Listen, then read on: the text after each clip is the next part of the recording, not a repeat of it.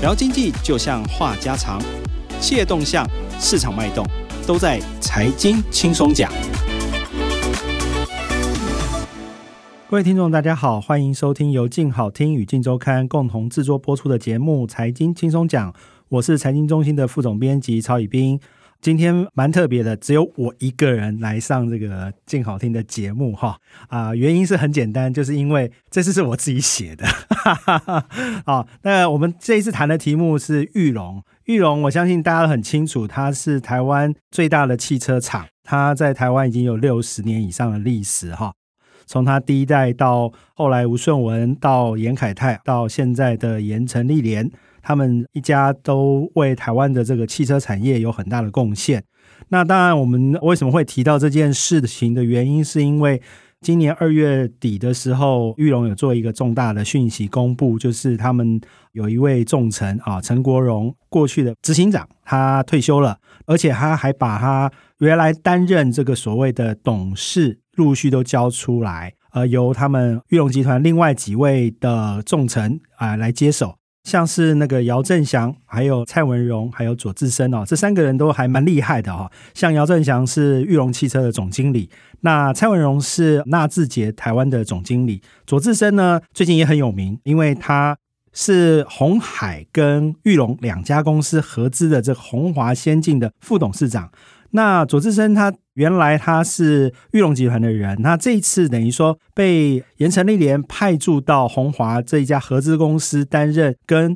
鸿海这边的窗口。那最好笑的是说，因为前阵子我还跟左智深在聊天哈，他因为他是又受盐城历练的信任，他同时他也跟鸿海的董事长刘阳伟有很好的关系。那他之前还跟我开玩笑说啊，他以前是玉龙人嘛，玉龙人是比较是做汽车的速度比较缓慢。那他到了红华之后呢，就说因为鸿海跟那个玉龙合资的这个鸿华先进呢，基本上鸿海占有五十一趴的股权。那这样的状况之下，当然鸿海的这个力量进去之后，就会把鸿海的 DNA 带进去。他特别强调说，鸿海的 DNA 就是快、狠、准这三个字。而且刘扬伟还拿一本。要他如何精准管理的书给他看哈，就是说要他非常的能够符合这个科技业这种快、狠、准的这种态度。他那次跟我聊天的时候，也其实也谈到，其实盐城立联也非常的重视红华先进这家公司。那已经介绍完这三位这个接棒的人选之后，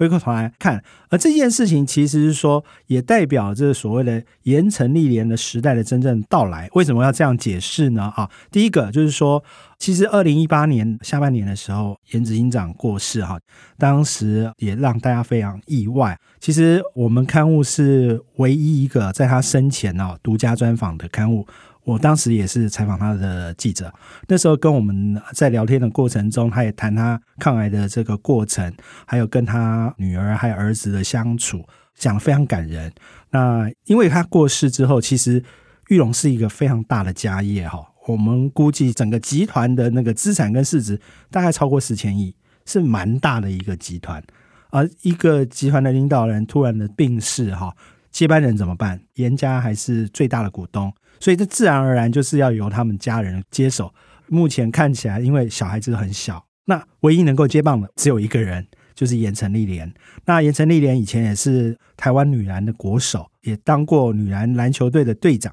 那他过去是等于说是家庭主妇，跟这个裕隆的直接关系并不多哈。他其实在袁凯泰时期是完全对公司的事务是不熟悉的，一个家庭主妇。在这么短的时间要接手一个四千亿的大集团，其实是非常辛苦，而且当时裕隆也碰到了一些困难哈。严凯泰他创立了这个新的品牌，叫做纳智捷 Luxgen。其实大家在路上已经看到很多啊纳智捷的车子。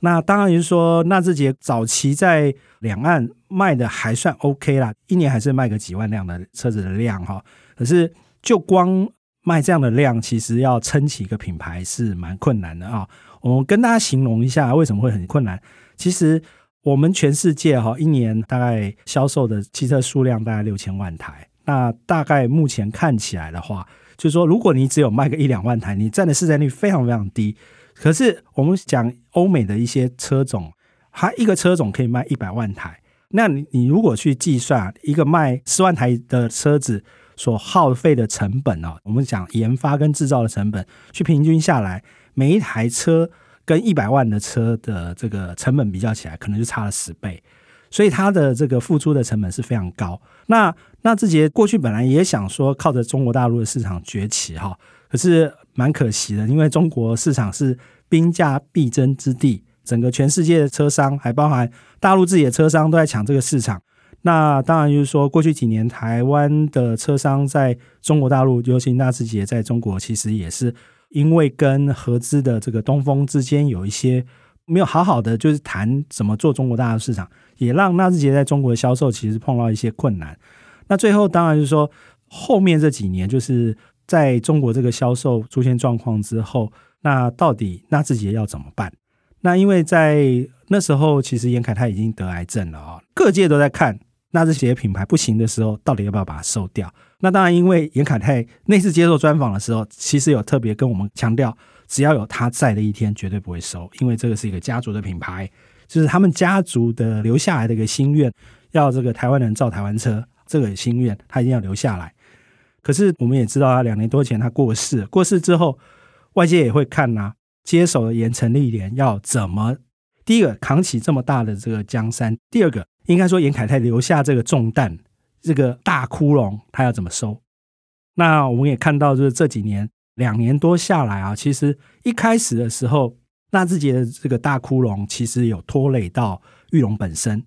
裕隆其实因为纳智捷的关系也赔了不少钱。据后来我们这两年来看，哈，他大概烧了大概七百亿。那七百亿元，那其实这个钱烧进去之后，到底你如果要把它收掉也很可惜。最重要的是说，纳智捷还有这个所谓的他们开发这些车种的华创研发的这群人该怎么办？如果你把它解散掉，等于说台湾最强的这一群造车的人就等于是浪费掉了。所以刚好同时哈。我们红海最近大家也很清楚听到，就是红海因为电动车这些事情，股价从九十几块涨了一百二十多块，现在一百三十几块。那这段时间，当然比如说我们鸿海的董事长刘扬伟也主动的找了盐城历练来谈，说看有没有办法让华创这个造车的团队能够跟鸿海这边看有什么方法做结合。当然，我们看到盐城历练也找到了一个好的对象可以合作。他也一拍即合啊，在去年的时候，他们也花一年时间，把华创还有整个纳智捷的这个亏损的问题做一些处理，同时间也跟鸿海这边谈好，双方合资大概一百五十亿元，一人出一半。鸿海是出了大概七十几亿的现金，占五十一趴，然后玉龙这边呢，他大概就是用华创当做资产作价啊，他没有出钱，可是他把这些人呐、还有这些资产。来跟鸿海合资，变成了我们刚刚提到的这个红华先进这样的状况之下，让玉龙至少可以摆脱掉这个大的包袱。当然，这个中间的过程中，其实有牵涉到一个很重要的人物，就是我们刚刚特别提到刚刚退休的重臣哈陈国荣，简称叫 KR 的陈国荣呢，其实在这个严凯泰在的时候呢，其实是非常受到重任的一个重臣哈。严凯泰在在世的期间。基本上所有的重大的决策或者是重大的案子呢，都会交给陈国荣来帮忙执行。那在裕隆集团也常会把他称为二把手。当然说这二把手的这个人陈国荣，他也必须要帮这个严凯泰扛起这个所谓的纳智捷跟华创的责任。这一次帮裕隆集团把华创跟鸿海。去做合资这个事情呢，其实就是由交由陈国荣来执行。那当然就是说，整个谈判的过程中，中间也发生了很多事情。呃，一开始其实，在玉龙集团他接手了几个我们讲的顾命大臣中间，其实也是有人反对的。还有一些就是说，盐城历练啊，从外面引进的一些财务顾问，其实也对这个案子并不是那么看好。可是。最后，盐城历练还是非常支持陈国荣把这个案子谈完，也让这一次呃整个鸿华能够成功的成立，然后也让你看最近玉龙的股价从去年只有十几块钱，十四块啊一路涨，那当中间也经过所谓减资，它现在涨到四十几块。其实说这个市场对它是肯定的，这也必须要给陈国荣一个公道哈，他完成了这项任务，他也算是报恩呐。讲实话了，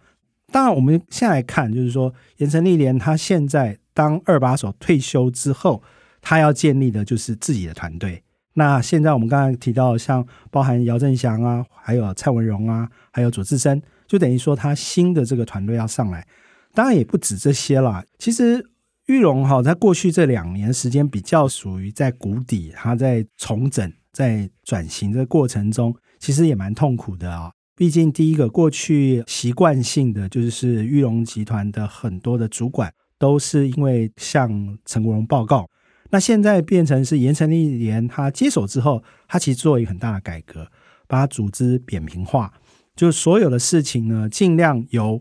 专业经理人直接向盐城历莲报告。这样的做法之后，就等于说以前是比较属于金字塔，就是说你要一层层报上来。那如果到了陈国荣那边，就让陈国荣做决定。这样的状况之下，就变成所有的经理人会习惯性的把做决策这件事交给陈国荣来做。这样子的话，其实会变成是说一言堂。这是玉龙人之前常爱讲说会有一言堂的问题。那现在盐城历莲接手之后，他就改变了。要每一个专业经理人要有自己的看法，那自己提意见，自己提想法，然后让所谓的他们有一个决策小组，还有盐城历莲做决策。那在这个过程中呢，其实也减轻了这个陈国荣过去一个人二把手这个责任。这样状况改变之后呢，接下来就是要做什么团队？因为我刚才也特别提到，就是说盐城历莲是一个篮球队员嘛，哈。篮球队要怎么打胜仗，要怎么去赢得球赛，最重要的是要打团体战。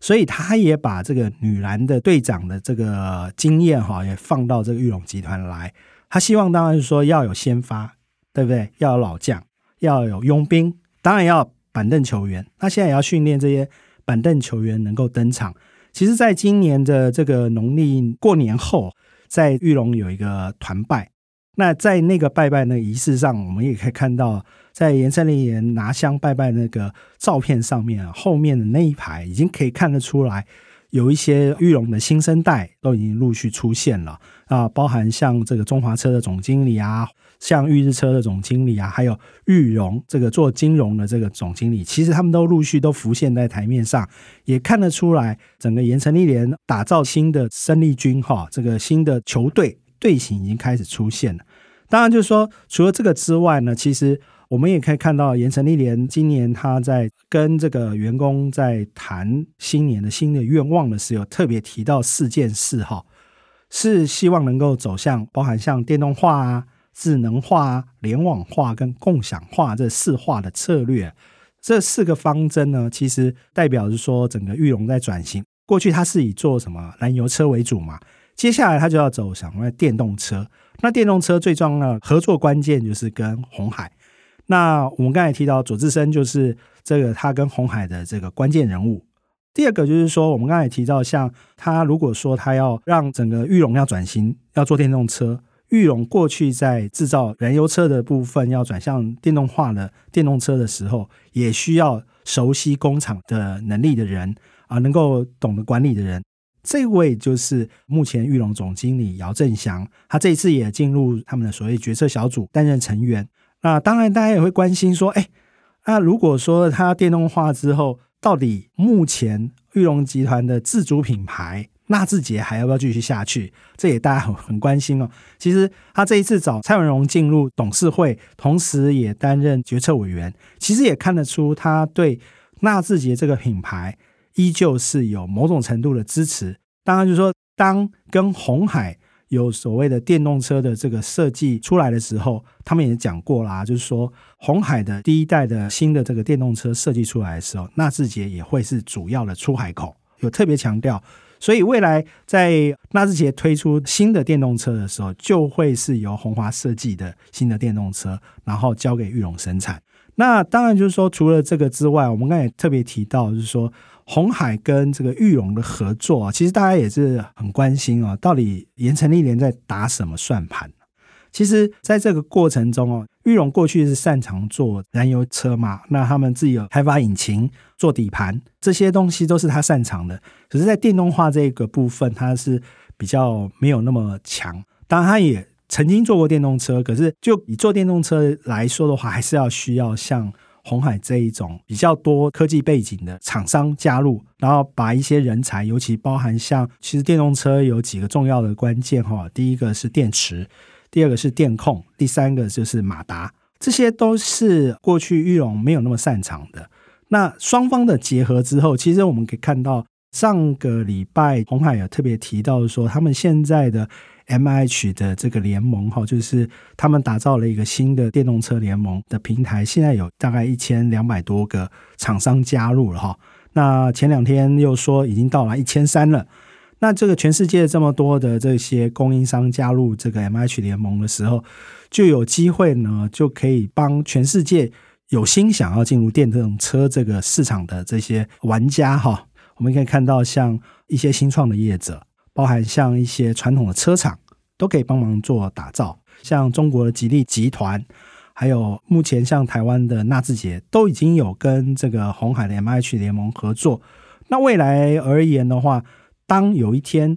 真的红海要造车，其实大家都知道红海是做手机、做 notebook、做这些笔电很强的公司。可是大家想想看，红海要去造一个制造汽车的工厂，他现在一个工厂都没有，那要怎么办？唯一的方式，假设他需要在台湾或者是在中国要制造汽车的时候，他就必须要找一个目前有汽车生产线的公司合作。那那家公司就是玉龙，因为玉龙。我们刚才提到，它除了在台湾有厂之外，它其实在杭州萧山有一个非常大的生产基地，也是制造汽车的。过去像东风跟它合作的这个纳智捷的车子就在那边制造。未来这个两岸的这些汽车制造，有可能就是当这个鸿海有接到某些汽车厂的订单的时候，就可以透过玉龙的制造基地来帮忙制造。其实这对玉龙而言，等于是一个脱胎换骨的好机会。也是盐城历练他这一次整个大换血很重要的原因。